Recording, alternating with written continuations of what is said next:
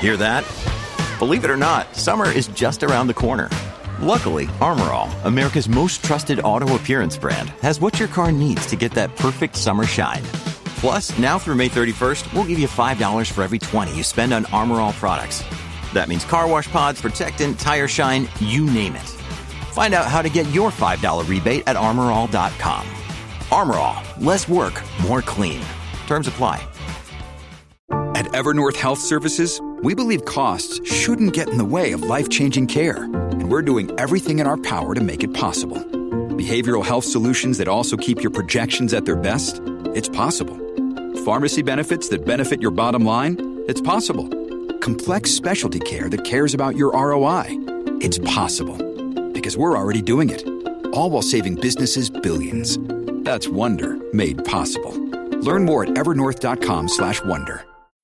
When you need mealtime inspiration, it's worth shopping Kroger, where you'll find over 30,000 mouthwatering choices that excite your inner foodie. And no matter what tasty choice you make, you'll enjoy our everyday low prices, plus extra ways to save, like digital coupons worth over $600 each week. You can also save up to $1 off per gallon at the pump with fuel points. More savings and more inspiring flavors make shopping Kroger worth it every time. Kroger, fresh for everyone. Fuel restrictions apply. From sponsoring cultural events to partnering on community projects, creating youth programs to supporting first responders, at MidAmerican Energy, caring about our community goes beyond keeping the lights on. It's about being obsessively relentlessly at your service. Learn more at midamericanenergy.com slash social. Se está despertando. ¿Recuerdas cómo te Fanti. AXN te trae un gran éxito. ¿Tú eres el que han disparado que perdió la memoria? Basado en hechos reales. No toda, 12 años. He sido capaz de dejar escapar a las dos personas más importantes de mi vida. La serie más vista en Italia de los últimos 15 años. Ya no sé quién soy. No sé qué vida me espera. Doc, el martes 15 a las 15 de la noche. Estreno en doble episodio en AXN.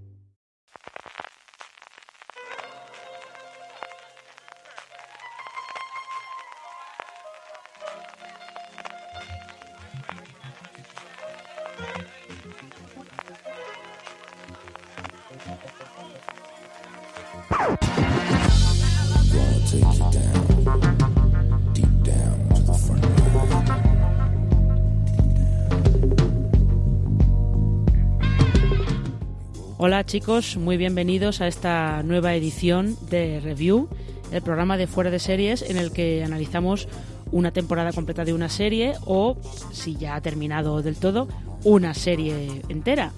Eh, para este para este review de, vuelta de, vuelta al cole, como quien dice, vamos a hablar de una serie que ha estado emitiéndose durante el verano, que es Perry Mason, que se ha estado viendo en, en HBO España.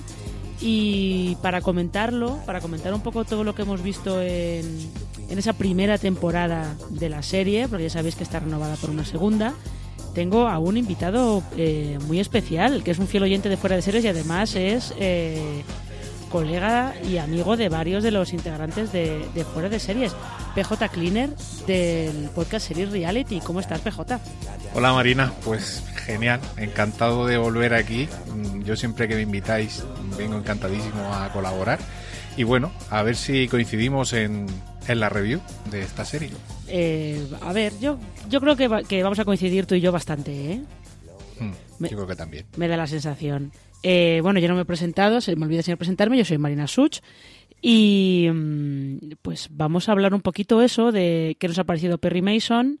Si teníamos, ¿tú recuerdas haber visto algo de la Perry Mason original, PJ? Uf, mira, yo soy mayor, ¿eh? Pero, pero no, yo sí he visto, ha sido seguramente muy, muy de pequeño algún capítulo suelto en reposiciones de, imagino que de televisión española, en la 1, en la 2, así, porque la serie es, más antigua que yo. No, a ver, la serie, la serie original es muy antigua porque es de, es de los creo que son finales de los 50, años 60. Sí. Pero no sé si tú te acuerdas que como en los 80, con Raymond Burr ya bastante mayor, hubo una serie de Mm. TV movies en color, que es- Esas- esos son los que yo recuerdo. Sí, esa, esa sí que recuerdo ya haber visto alguna, sí. Mm. Pero ya te digo que incluso de la serie antigua en blanco y negro original, en algún sitio con mi padre de pequeño me suena de haber visto eh, capítulos. No, no, no sabría decirte dónde ni, ni cómo, pero sí que me suena, pero muy vagamente. Me recuerdo más lo que me comentas tú de Raymond Bort, la serie de los 80, sí, más. Mm. Sí, es que, es que además, para quienes viéramos también de pequeños el granero americano, el detective Paul Drake era, era William Catt, era el granero americano. Esa es, esa es la imagen que yo recuerdo de esas, de esas, de esas TV movies. Así que imagínate.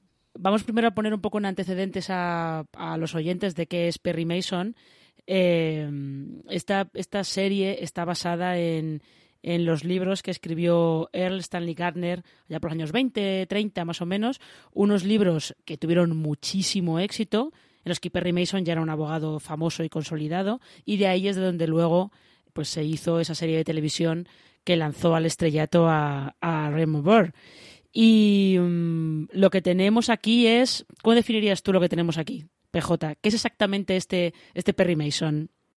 Es el origen, ¿no? Del, del, personaje. Es algo que quizá no tenga que ver a priori, porque yo creo que sí que tiene bastante que ver, sobre todo cómo va evolucionando, luego hablaremos, pero que a priori no tiene mucho que ver con el, con el Perry Mason que, que podemos recordar o con el Perry Mason que la gente puede recordar. Pero yo creo que sí que es eso, es la muestra de, del origen. Eh, de hecho, nos vamos justo, bueno, ahora lo hablaremos, eh, justo seguramente a su primer caso, a su primera acción como el Perry Mason que, recordamos todos. Y yo eso, más que precuela o tal, yo me gusta considerarlo como eso, como un origen del personaje. no sé, yo lo definiría así. Sí, yo, he leído algunos críticos estadounidenses que dicen que es como si fuera un, eh, un piloto muy largo, que yo no creo que sea un piloto muy largo. Sí que es, lo que tú dices, es más eh, el origen del personaje, contarte quién era Perry Mason antes de convertirse en, en un abogado famoso y de éxito hmm. y que, mm, el, que en los libros, eh, por lo que se ve, yo solamente he leído un libro de, de Earl Stanley Garden hace mucho tiempo, con lo cual no me acuerdo, pero creo que en los libros sí que utilizan métodos un poquito, poquito, pues eso, como lo vemos, mm, utilizar métodos un poco heterodoxos, no plegarse, hmm. no plegarse tanto a, a las normas o a lo que a lo que se espera se espera un poco de él Em, y sí que es, yo sí que diría que es, em, es una serie que está muy, se ajusta mucho a, a, lo que sería el cine negro muy clásico, con esa Los Ángeles de, de finales de los años 30, no, principios de los años 30, perdón, que lo estoy, confundiendo con la otra serie que hemos tenido en los años 30 en Los Ángeles, que es eh, Penny Dreadful. Sí, como Full City of Angels, porque coinciden en época, coinciden mucho en, en el ambiente social y muchas cosas que después eh, podemos comentar. Mm. Pero sí, efectivamente, mm, bebe mucho de, del noir, ¿no? Y ya la primera escena donde aparece él, que bueno, ahora comentaremos más a fondo, eh, que aparece, es la típica escena, ¿no? Que se ve primero el sombrero le tapa la cara, el típico sombrero de detective, el cigarrillo encendido y el plano se va levantando hasta que le vemos la cara. Eso es muy de, de cine clásico de Humphrey Bogart y todas estas cosas, ¿no? A mí me recordó muchísimo a, pues eso, se nota mucho que bebe de, todo este tipo de, de cine. Sí, sí, sí. Esto, eh, las, la serie está creada por dos guionistas que son muy eh, tienen, son muy veteranos de la televisión estadounidense, eh, como son Ron Fitzgerald y Rolling Jones, han estado en Wits, han estado en Friday Night Lights. Y lo curioso de esto es que eh, los productores son Robert Downey Jr. Y, su mujer, Susan Downey, porque iba a ser originalmente una película con Robert Downey Jr. Pero por esas, esas vueltas que da la vida, al final ha acabado, ha acabado como serie, que yo creo que le viene mejor. No sé, no sé cómo lo ves tú. Yo creo que sí, porque mm, la manera en que quieren contarte la evolución tanto del personaje como presentarnos a todos sus colegas, entre comillas. Eh, creo que le va muy bien el formato largo, incluso si me apuras, el formato ese lento del que se ha acusado un poco a la serie, porque yo creo que está muy bien detenerse un poco en, en, presentarnos bien a, a, a, todos, y yo creo que nos muestran bastante bien eh, a todos los personajes que tienen peso en la historia, que luego van a ir coincidiendo de alguna manera con, con el protagonista. Y creo que eso lo hace muy bien. Como decías, eh, el, los productores eh, eran, eran guionistas de, series de éxito. Alguna de ellas era, fue perdón, Volver Empire, Rolling Jones en concreto, que también estuvo trabajando en Volver Empire, Tim Van Patten, que dirige y produce la serie, dirige algunos capítulos. También fue eh, director y productor en, en Volver Empire. Y yo creo que esa calidad de, de producción, ese detalle en la ambientación, así como el ritmo narrativo, bebe mucho de Volver Empire, que es una serie que, a mí me encantó en su día. Y, y, bueno, es otra época, esa está ambientada en la ley seca, pero, pero se nota que saben manejarse en estas épocas. Sí, los resortes que utilizan son un poco son parecidos, ¿eh? Son bastante parecidos. Y mmm, vamos, antes de, empezar a, a, hablar con spoilers, vamos primero a, a, contar un poco de qué va la temporada. ¿Tú te ves capaz de contar de qué va la temporada en dos, en plan de a grandes rasgos? Porque luego el caso acaba siendo bastante complicado. Sí, sí, luego el caso se enquista mucho. Bueno, empezamos con un asesinato eh, bastante impactante de, un bebé que previamente pues nos damos cuando sabemos nos van presentando al mismo tiempo que ha habido un secuestro, que se paga un rescate, el bebé aparece muerto y a raíz de ahí pues se inicia una investigación para ver qué ha sucedido. Eh, de alguna manera tenemos que se implica Perry Mason como parte eh, paralela a la policía, porque el resultado de la policía parece que no convence mucho a los familiares y luego ya se van desentramando ahí desenrollando ahí, mejor dicho, una serie de tramas de, corrupción, de intereses, de tramas religiosas de por medio, con una serie de personajes. Va variando mucho el, la visión o, el seguimiento del caso hacia quién enfoca el, culpable cada una de las partes. Y a mí me ha gustado mucho que el caso mmm, sea así, que se vayan descubriendo muchos matices que tienen que ver y, que bueno, que hay muchis, muchísimas eh, esferas distintas de la sociedad de Los Ángeles implicadas de alguna manera ahí. Eh, pero que eso sirva para, para ir conociendo, pues eso, ver, ver esa, esa sociedad como tú decías en un artículo de, de, fuera de series, esa sociedad tan idealizada de aquella época del Hollywood dorado y tal, que luego en realidad eh, no lo era tanto para la gente que vivía allí en la ciudad, ¿no? Había mucho racismo, había mucha miseria y había muchísima corrupción. Esto ya se ha visto en, también en Sitios Angel, se, mm. se ve, pero no es la primera vez que, que lo vemos en, en, producciones de este tipo. Sí, no, no, es... Eh los años, los años 30, sobre todo, yo creo que hasta Los Ángeles se había visto más los años 40, que son los de las famosas historias de la mafia infiltrándose en la policía y todos los intentos por limpiar la policía y tal, que es un poco también lo que se ve en, en LA Confidential. Eh, pero sí, mm. el caso, el caso a mí me acaba recordando un poquito a Chinatown, de todas las vueltas que da sí. y, y sobre todo al final de lo que de lo que hay en el fondo del caso, por lo que está todo movido es un poquito tipo Chinatown. Eh, yo creo que eh, podríamos pasar a la parte de los spoilers. Solamente una última pregunta. From sponsoring cultural events to partnering on community projects, creating youth programs to supporting first responders, at MidAmerican Energy, caring about our community goes beyond keeping the lights on. It's about being obsessively relentlessly at your service. Learn more at midamericanenergy.com slash social. En esta parte sin spoilers. ¿Crees que ha sido para ti la serie del verano? Para HBO lo ha sido, ¿eh? Ha sido su estreno más visto en, en los últimos dos años. Mm, eso, eso te leí. A ver, hasta el momento que, de hecho, para mí, mm, te diría que llegó a ser incluso una de las series del año porque bueno, con todo el tema del COVID y con muchos parones de producciones, de estrenos y cosas que iban a venir, eh, de repente aparece esta Perry Mason, que yo no me esperaba para nada en esta fecha, eh, con, con este reparto que ahora hablaremos que tiene de lujo, con esta producción HBO que siempre es muy solvente y que de, desde el minuto uno hasta el final me ha interesado y la he disfrutado muchísimo. Entonces sí que puedo considerar que, claro, lo que pasa es que han estrenado también eh, Territorio Lovecraft en verano, a finales ya, y, y, me está gustando muchísimo también, pero sí que para mí, sin duda, es una de las seis del verano, no, no te voy a engañar. Mm. Sí, bueno, Territorio Lovecraft, con eso de que eh, ha llegado a finales de agosto, aún puede, aún puede entrar en ser, serie del principio del otoño. Sí, Sí, porque mientras que acaba y demás, sí, sí. todavía puede entrar ahí. Pero sí, yo estoy contigo. ¿eh? Ha sido, sí que ha sido un poco una de las series del verano porque ha tenido, ha generado bastante ruido para, para HBO, le ha funcionado bien en audiencia Y, yo creo que ha sido una serie que ha ido de, menos a más. Que ha tenido, el principio eso sí un poco más dubitativo, pero luego al final de la temporada eh, yo creo que ha estado, ha estado bastante bien. Así que, pues vamos a pasar a la parte con spoilers. Ya sabéis, si no habéis visto la serie, eh, pues no sigáis.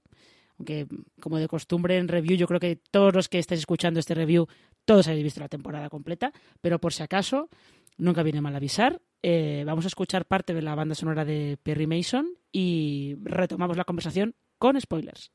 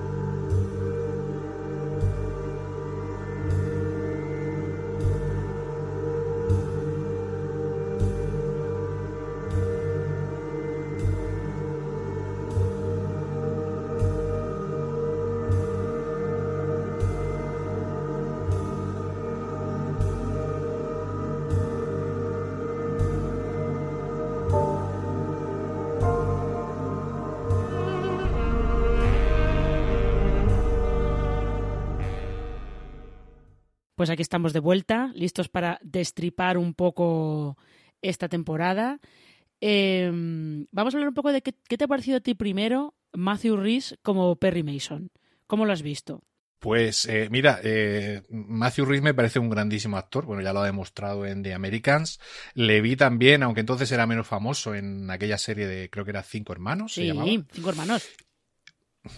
Y, y me ha sorprendido porque justo eso, yo tenía la imagen de The Americans, que no hace tanto que acabó, y de repente, desde prácticamente el, a los dos minutos de estar allí en ese bar en conversación con, con su socio al inicio del primer episodio, ya me creo que es Perry Mason, ya me, se me olvida el, el Matthew Rhys de, de, la otra serie.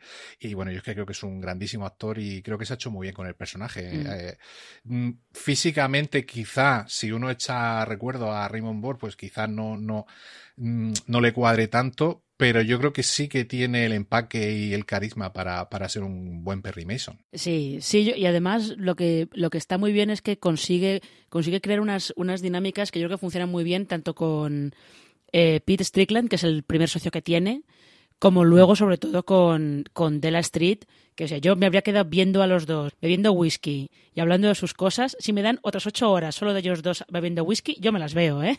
Me las veo sin problema. Sí, sí, yo también. Además es que el actor que hace de su socio, su compañero, Sia Wiham, que ya lo tuvimos, por cierto, en Boardwalk Empire también, y en Hong Kong, y en muchísimas series y películas. Es un actor muy, muy solvente. A mí es un actor que me gusta muchísimo. Y ellos dos funcionan muy bien. Como tú dices, da la sensación de que realmente se conocen de siempre, da la sensación de que tienen esa complicidad realmente, y a mí me daba igual que estuviesen en el bar o en el coche o cuando él va a visitarlo a casa o lo que sea, hablando de sus cosas, que vamos, que yo también hubiese estado encantado durante mucho rato oyéndole sin problema ninguno. Mm, sí, yo creo que ahí funcionan, consiguen incluso las partes que a lo mejor se te pueden hacer un poco más duras de es que este caso no sé por dónde va, solamente por ver cómo ellos van investigando y ver por dónde van los personajes y cómo se relacionan merece la pena yo creo, vamos, incluso eh, por ver también un poco la ambientación, porque ya que comentábamos antes eh, Penny Dreadful City of Angels, que también está ambientada en los años 30, este, eh, Pago Cabezas decía que a la hora de rodar el piloto, que mm, les había costado un montón encontrar sitios, localizaciones reales en Los Ángeles que dieran el pego. Pero claro, decían, es que en Los Ángeles está todo, está todo construido encima de, de las cosas antiguas y casi todo es moderno y tal. Y la labor de ambientación de, de esta serie es, eh, es muy notable, ¿eh? Muy notable. Sí, no sé cómo, imagino que, bueno, hay, hay partes de la parte del, del o sea, edificios que reconocemos de otras producciones, que son edificios históricos de Los Ángeles, pero es cierto que tiene, tiene mucho, bueno, hay mucha parte que transcurre fuera de la ciudad, pero luego cuando están en los barrios y, y bueno, que mucha acción transcurre en el centro de Los Ángeles, eh, está muy bien ambientada. Imagino que habrán tirado de Mm, de sitios o que todavía queden en pie de, de aquella época, pero también habrán construido grandes sets. Eh, a, a, Tim Van Patten no, le tiembla la mano a la hora de, de, de, ambientar y construir para reflejar una ciudad de una época determinada. No sé con el presupuesto que habrá contado eh, Perry Mason. Imagino que menos que War Empire, que en su día fue carísima, una producción carísima. Pero aún así, mm, yo creo que está todo muy logrado. Sí, no es que en Boardwalk Empire construyeron el, el paseo marítimo. Sí, todo el paseo, todo. Mm, sí, sí, gastaron 65, 70 millones de dólares en la primera temporada, que es muchísimo dinero. Ahí se notaba. No, este creo que hay, hay unos vídeos de, de, la producción y se ve el, el, Flight of Angels, que es como el, esa especie de tranvía que salva las escaleras, mm. que es donde aparece el, sí. el bebé eh, eso tienen, creo que construyeron parte en plató y el resto es todo pantalla verde, o sea que... Pues está, bueno, claro, también transcurre un poco así en la noche, juegan un poco sí. con eso, pero que está, no se nota, o sea, a mí no me ha cantado ningún CGI ni ninguna pantalla verde, que en otras producciones sí que se nota más, ¿no? Yo también es verdad que me, me he centrado no en una serie de acción ni una serie de fantasía ni de ciencia ficción, me he centrado más en fijarme en los personajes que lo que había detrás, pero normalmente si algo está mal mmm, o no está eh, acorde a la producción que yo espero de HBO, lo noto, ¿no? Y aquí yo creo que sí que lo han conseguido. Sí, no, estaba, estaba muy logrado. Y antes, antes estábamos comentando que, eh, que Perry Mason encaja mucho en, en el noir más clásico. Además, en el, en el noir más clásico, eh, el que está ambientado en, en, el sur de California, que es un poco diferente. Mm. De, de, otros de otras propuestas de cine negro que están ambientadas en otro sitio, ¿no? Porque eh, mm. en este género al final la ciudad donde, donde pasa todo marca gran parte de, de, lo que pasa. Y aquí, entre el tipo de detective, porque Perry Mason es un detective privado, el tipo de detective que es, que es el típico tipo con tramos del pasado, veterano de guerra, eh, alcohólico básicamente, y con una... Su vida está hecho un desastre, pero eh, tiene ese olfato, sobre todo tiene ese olfato para para eh, darse cuenta de cómo se, de cuándo se está cometiendo una injusticia y de ir a por ella. ¿no? Esa es una de las cosas así más, yo creo que como más claras de del noir de, Perry Mason. Aparte, no sé, aparte, aparte de otras, aparte de otras que no sé, no sé, no sé cómo lo habrás visto tú. O sea, yo al final me lo he pasado muy bien con esta temporada por eso, porque la veía como tan, tan de cine negro de toda la vida que estaba disfrutándola muchísimo. Sí, a mí me pasó igual. Yo, si uno echa mano de recuerdos de historias de detectives privados, eh, incluso aunque no transcurran en Los Ángeles, pero cualquier producción americana, un detective privado, eh, siempre te viene el, este, este eh, arquetipo detective, pues eso, con problemas, eh, que no le van muy bien las cosas, que mete la pata, pero que en el fondo su sentido de, del deber, del honor y de que la verdad salga a la luz es lo que le hace tirar hacia adelante, que se encuentra con mil problemas, como le pasa aquí a, a, a Perry Mason. Y a mí me ha recordado incluso, fíjate, eh, había una serie por allá en los 80 que era Mike Hammer, ah, con sí, Stacy Kitsch. Claro. Y, y que también era en Nueva York, ¿no? Pero transcurría, hacía un homenaje al noir porque iba mucho a eso, pues a los clubs, a los bajos fondos de la ciudad para investigar y tal. Y yo esa serie sí que la vi ya con, con 12, 13 añitos y tal.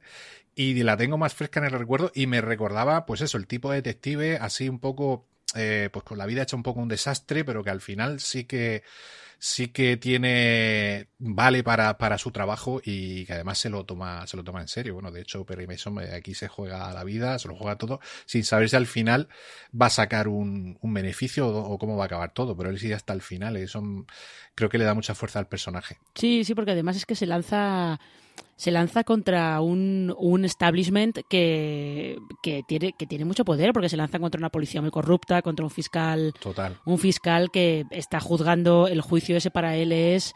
Es pura imagen realmente al final, porque él sabe perfectamente que no tiene pruebas, que, que la madre de, de Charlie Dodson, pues que es un chivo expiatorio, básicamente, pero pero que tiene pruebas a mí justo fíjate esa, esa parte de la serie al fin sobre todo al final cuando de repente te das cuenta eh, el equipo de gente que está que está trabajando con Perry Mason que tienes tienes a, a un puñado de marginados por la sociedad, porque está eh, Perry Mason, que es pobre, básicamente. From sponsoring cultural events to partnering on community projects, creating youth programs to supporting first responders, at MidAmerican Energy, caring about our community goes beyond keeping the lights on. It's about being obsessively relentlessly at your service. Learn more at midamericanenergy.com slash social.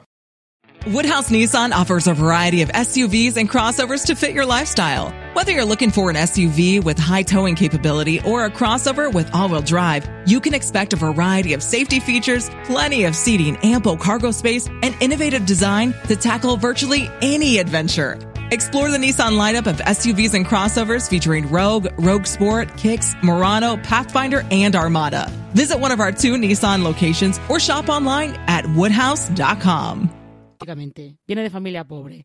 Tienes a, a Della Street, que es eh, lesbiana, con lo cual ya está apartada eh, por ser mujer y por ser gay. Luego tienes al fiscal que les ayuda, que es homosexual. Otro otro sí. eh, marginado, y luego al policía Cierto. que los ayuda, que es negro. O sea, es como. Negro, sí, sí. Se junta una especie de, pa de patrulla X un poco peculiar. Sí, pero eso es lo que te decía que a mí me gustaba de la serie. Es decir, cómo, porque llegar ahí te puede parecer algo irreal, pero si tú ves la serie te lo van mostrando muy bien como por qué el policía negro se decide a hacer lo que hace.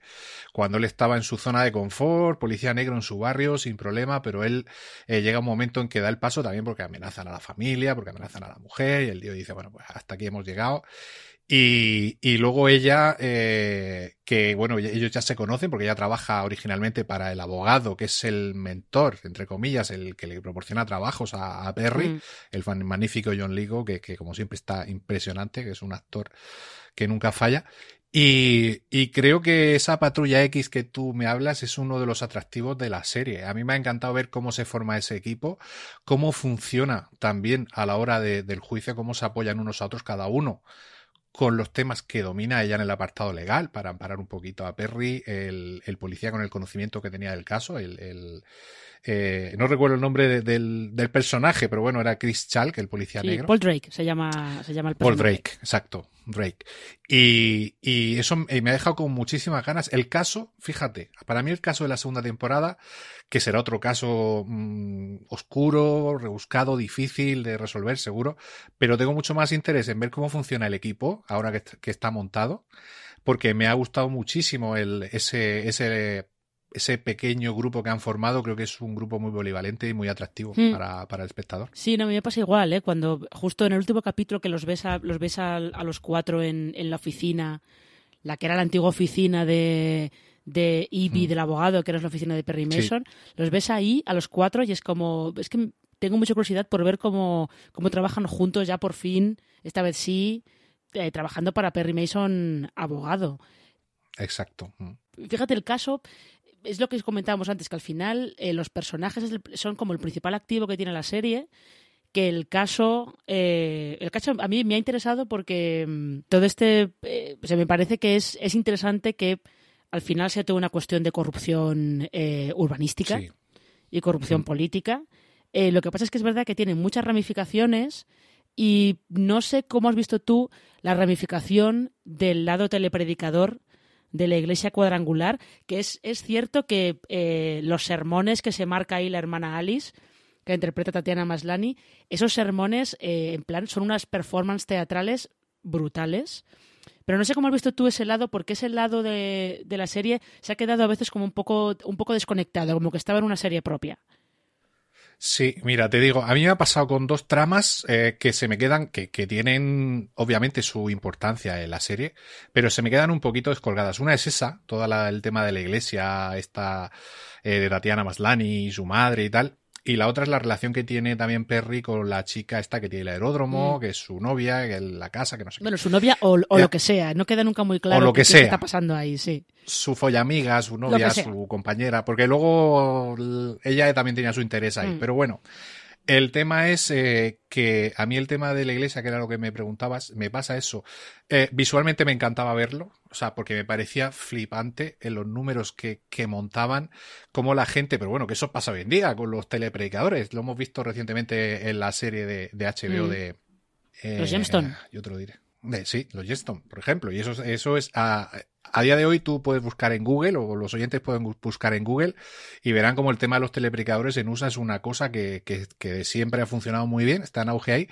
Y a mí esa trama pues sí que te aporta la conexión con el dinero del padre, con ciertas cosas, pero me pasa como yo creo que aquí va a pasar, y quizá me equivoque, no lo sé, en World Empire en las primeras temporadas hay personajes que aparecen que tienen importancia, pero que se te quedan un poquito descolgados. Y luego, conforme avanza la serie, tienen su importancia en determinado momento o en determinada temporada. No te quiero decir con esto que lo de la iglesia vaya a volver a aparecer, que el, personaje de Tatiana Maslani me parece que en algún momento volverá, o no sé, y que tendrá algo. Yo eso es lo que espero, porque se me ha quedado un poquito fuera de, de, lo que es eh, lo importante que para mí debería haber sido en la trama principal. O sea, no sé si me explico, se me queda un poquito ahí fuera. Sí, sí que te explicas bien. Parece que va a ser o sea, acaba siendo importante porque la, hermana Alice es como el, gran apoyo de, de, la, de la acusada, que es la madre de Charlie.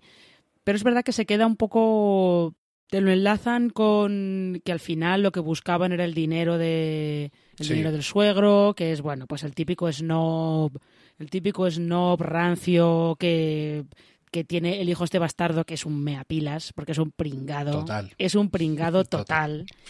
Y es verdad que se queda, se queda un poquito desconectado. Lo curioso de eso, sí, lo que comentabas tú, de que los oyentes pueden buscar en Google, eh, buscad en Google a la, la, inspiración real de este, de este personaje, que creo que era la hermana, eh, me parece que era Amy McPherson o algo por el estilo. En Fuera de Series tenemos un, un artículo sobre ella, porque es que además ha sido otro punto de contacto entre Perry Mason y Penny Dreadful City of Angels, ha sido que había otra predicadora rubia también. Sí Sí, sí. Ahí eh, montándose su iglesia mediática y con amasando bastante, bastante eh, una fortuna y consiguiendo cierta influencia en, en la ciudad. O sea que ahí ha habido ha habido cosas cosas curiosas, pero sí es verdad que se queda se queda un poquito un poquito descolgada. Explorar. Colonizar Evolucionar. Sobrevivir. Llega a TNT la nueva serie dirigida por Ridley Scott. Raised by Wolves. Estreno de los dos primeros episodios. El jueves 10 a las 15 en TNT. No sé qué te ha parecido a ti que eh, Perry se convierta en abogado en el capítulo 6, ¿puede ser? Sí, en el 6, eh, sí, porque creo que la parte del juicio es eh, al final del 6 y durante el 7, ¿no? Sí. El 8 es así como un más. Pero me parece, pues, eh, hombre, se convierte en abogado a la fuerza, de, urgencia, por decirlo de alguna manera. Nadie quiere representar a, la chica, ya no tenemos al, al, abogado principal porque ha fallecido y él tiene que, asumir eso y, es, y me parece una manera muy chula de lanzarse o de presentarnos al personaje Perry Mason abogado de esta manera forzada. Eh, vemos que tiene eh, las eh, aptitudes para ser un buen abogado, pero vemos que le falta pues eh, esa experiencia y esa formación que yo creo que a través de su compañera y con el tiempo irá, irá cogiendo. A mí me da la sensación, Marina, de que en la segunda temporada eh, Perry Mason va a alternar eh, todavía la abogacía con el, con el mundo detective de los bajos fondos. No creo que termine de abandonar del todo su origen. Creo que, que, todavía seguirá, seguirá evolucionando, que quizá aquí sí que tengamos ya más imágenes, o sea, más escenas de él en, en juzgados y, y, dedicándose a esto, ¿no? Sí. me da la sensación de que van a mantener al personaje detective, la parte detective todavía ahí vigente. Sí, sobre, sobre todo si mantienen, si siguen contándote un poco eh, los primeros pasos que da él como, como abogado. Y lo que a mí sí que sí que me pareció curioso es eh, cómo juegan ellos también con las expectativas que tenemos de, Perry Mason, porque es verdad que incluso aunque nunca hayamos visto la serie original, eh, una parte muy famosa de ella son los interrogatorios que hacía Perry Mason y que al final siempre conseguía que, que el sospechoso confesara durante el interrogatorio, ¿no? Que está bien ese, ese juicio de prueba que hacen que ves de repente al fiscal diciéndole que nunca confiesan en el estrado, que pares, que no sigas. Si hacen ahí como una ensoñación, bueno, se ve, nosotros estamos viendo al personaje, al detective este, eh, de los ojos saltones, que no recuerdo el nombre tampoco. es que confieso que a él y a su compañero los confundía constantemente y nunca recuerdo el nombre. Sí, que el, actor es Andrew Howard, que lo tuvimos hace poquito en Watchmen, por cierto. Y, y, que, y que es un tipo que siempre hace de personaje así, eh, o de traficante, o de. Sí, sí, porque además tiene toda la pinta de eso. Y vemos que, que sí que consigue, que hace que, que confiese y tal, así un poco. Y es, es, yo creo que es el mostrarnos lo que será el futuro. Pero claro, no, no iba a ser tan fácil. Evidentemente estaban practicando y eso no iba a ser tan sencillo. Y, es, esa parte me, gustó, pero sí, yo creo que, con el tiempo no sabemos las temporadas también de recorrido que tendrá la serie. Depende de cómo, si ha funcionado bien, yo creo que, que si siguen, si siguen por el camino que llevan en cuanto a producción y, el ritmo que ellos le dan y lo que de la manera que te cuentan las cosas, yo creo que puede, puede dar por unas cuantas temporadas y yo creo que da tiempo a que veamos a ese Perry Mason ya eh, experto en el estrado arrancando confesiones a Trochimuche. Sí, también, también es verdad que el fiscal que les hecho una mano tiene un nombre fantástico y maravilloso como es Hamilton Burger, que es una fantasía de nombre realmente. Em, sí, pero no, y luego hay, otra cosa, justo lo que comentábamos también de, de la herencia que tiene, que tiene del noir así más clásico, que es que, que descubrimos cuál es la verdad del caso, pero en realidad eh, ellos no, ¿cómo, diría yo esto? No es que ellos no ganen porque al final el juicio se acaba declarando nulo y ella... Eh, hmm. Ella al final pues eh, sale libre simplemente porque nadie es capaz de condenarla porque no se ponen de acuerdo. Sí, pero no hay un culpable. Sí, porque no, el jurado no consigue encontrarlo culpable pero que lo que me parece que también es como muy, muy acertado es justo eso, que, que veas que, que, estos, que estos cuatro o cinco marginados sociales, ellos pueden ir contra, contra el establishment, pueden conseguir una pequeña victoria, pero nunca es una victoria total, porque al final eh, ellos no pueden alcanzar a nadie, a ninguno de los, de los cerebros detrás de la trama, que acaban, acaban cayendo un poco entre ellos, por rencillas entre ellos. Sí, sí real como la vida misma, vamos. Al final el, el que organiza y los culpables reales de todo, que están en las sombras, se libran.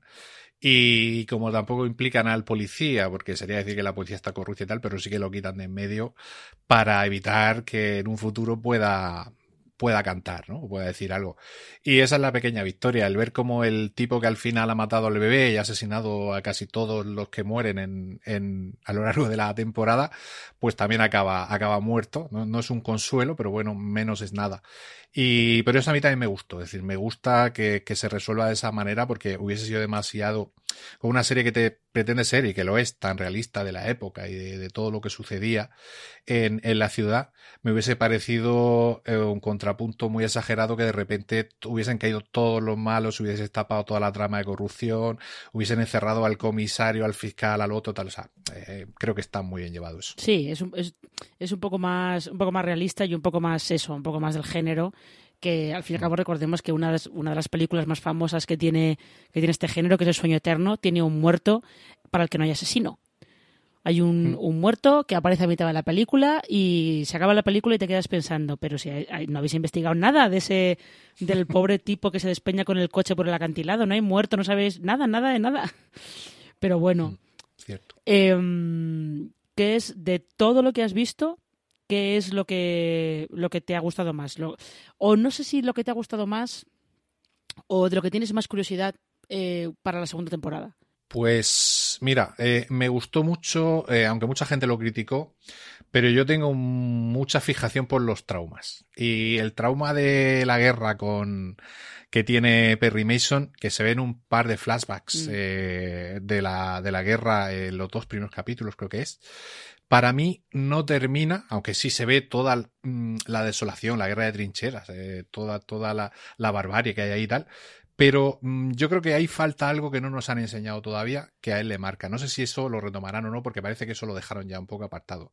Pero esa parte me, me gustaba mucho.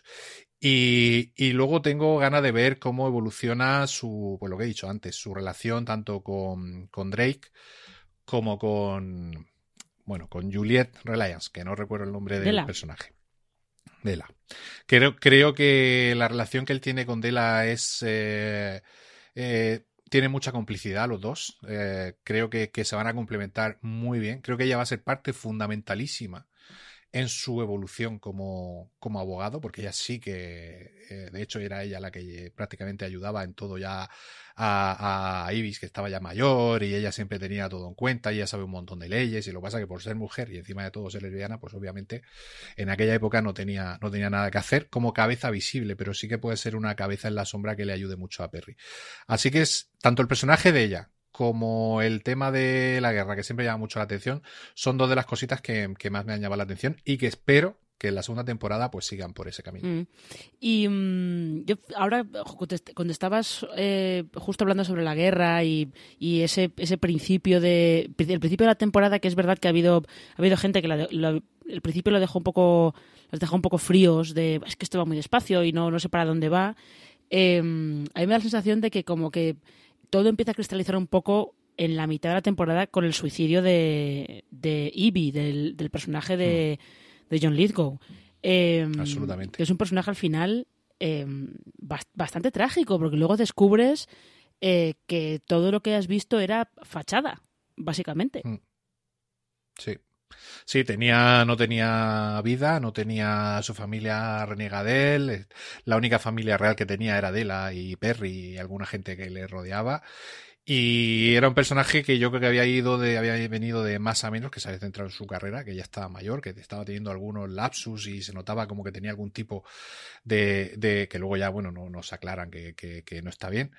Y, y es, es justo el personaje bisagra que hace que gire todo y que ellos de alguna manera se metan de lleno en, en, la trama, se metan de lleno en la investigación y que todo avance, ¿no? Hasta ahí es cierto que la serie puede pecar un poquito lenta. Yo no estoy de acuerdo porque a mí creo que te cuentan mucho y hay mucho personaje interesante como para que la serie no me parezca lenta pero a mí me parece lenta To All To Die Young, por ejemplo, de Nicholas Winding en, en, Amazon, que se tiran una hora mirándose sin hablar en cada plano. A ver, es que lento, lento son algunos planos que había en, en, Twin Peaks The Return con una señora barriendo el suelo del bar durante tres minutos. Eso sí que es lento. Por, ahí voy. Entonces yo, aunque la acción en sí, es decir, porque es cierto que si tú coges realmente todo lo que sea, todo lo que aporta la investigación del asesinato, en cada capítulo hay pequeñas pinceladas. Al final hay muy poquito, o sea, mm. Mm, salvo quizá un poco al final que se va avanzando más en todo, pero mm, porque se centra más en. Es un tipo de historia que, que no es solamente una historia de asesinato,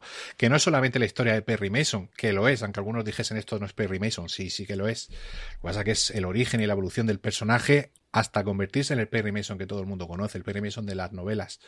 Entonces a mí eso no me ha resultado lento. De hecho, ya te digo, los capítulos duran 55, el estándar de HBO, 55 mm. minutos, una hora.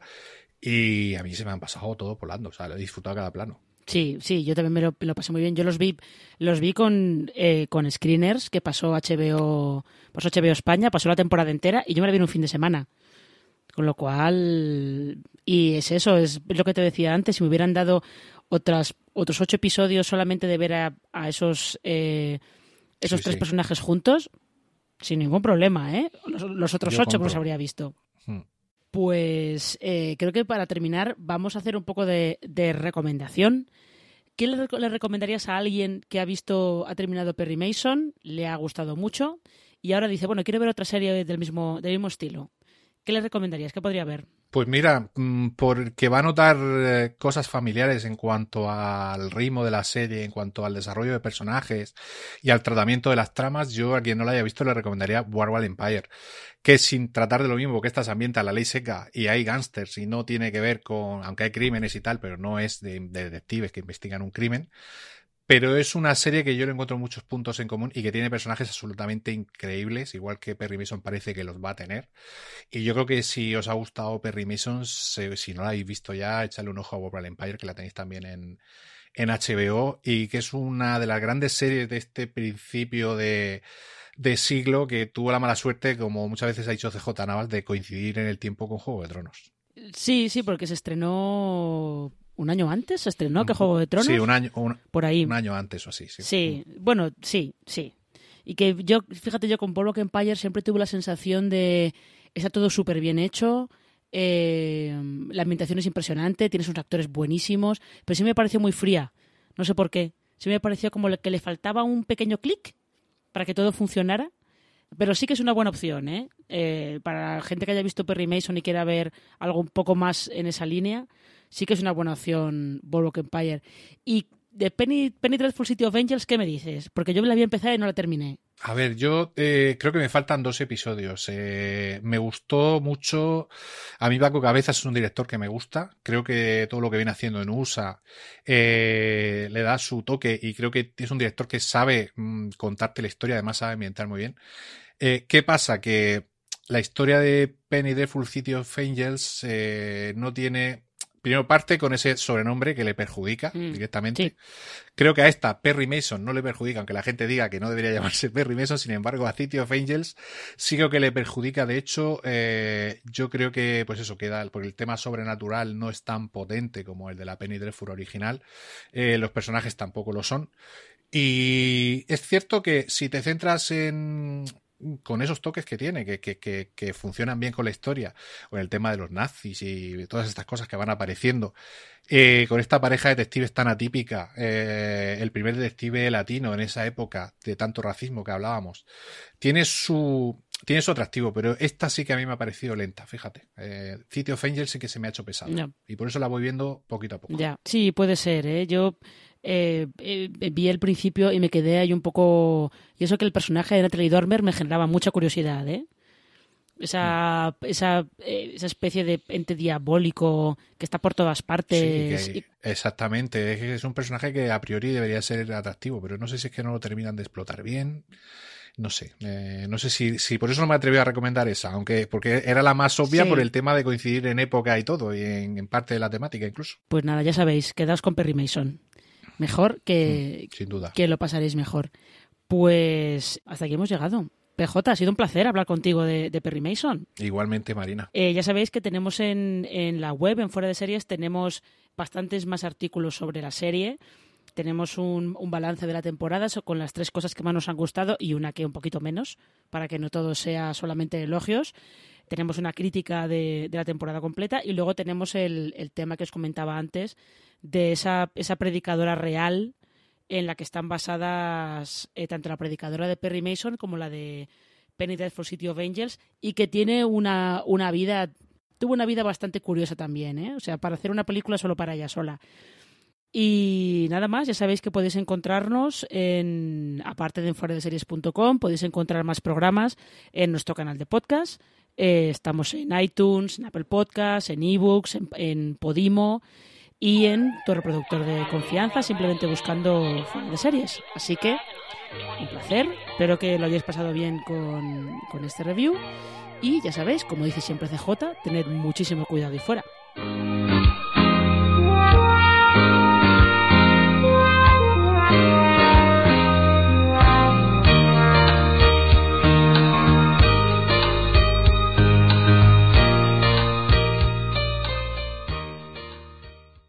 Woodhouse Nissan offers a variety of SUVs and crossovers to fit your lifestyle. Whether you're looking for an SUV with high towing capability or a crossover with all-wheel drive, you can expect a variety of safety features, plenty of seating, ample cargo space, and innovative design to tackle virtually any adventure.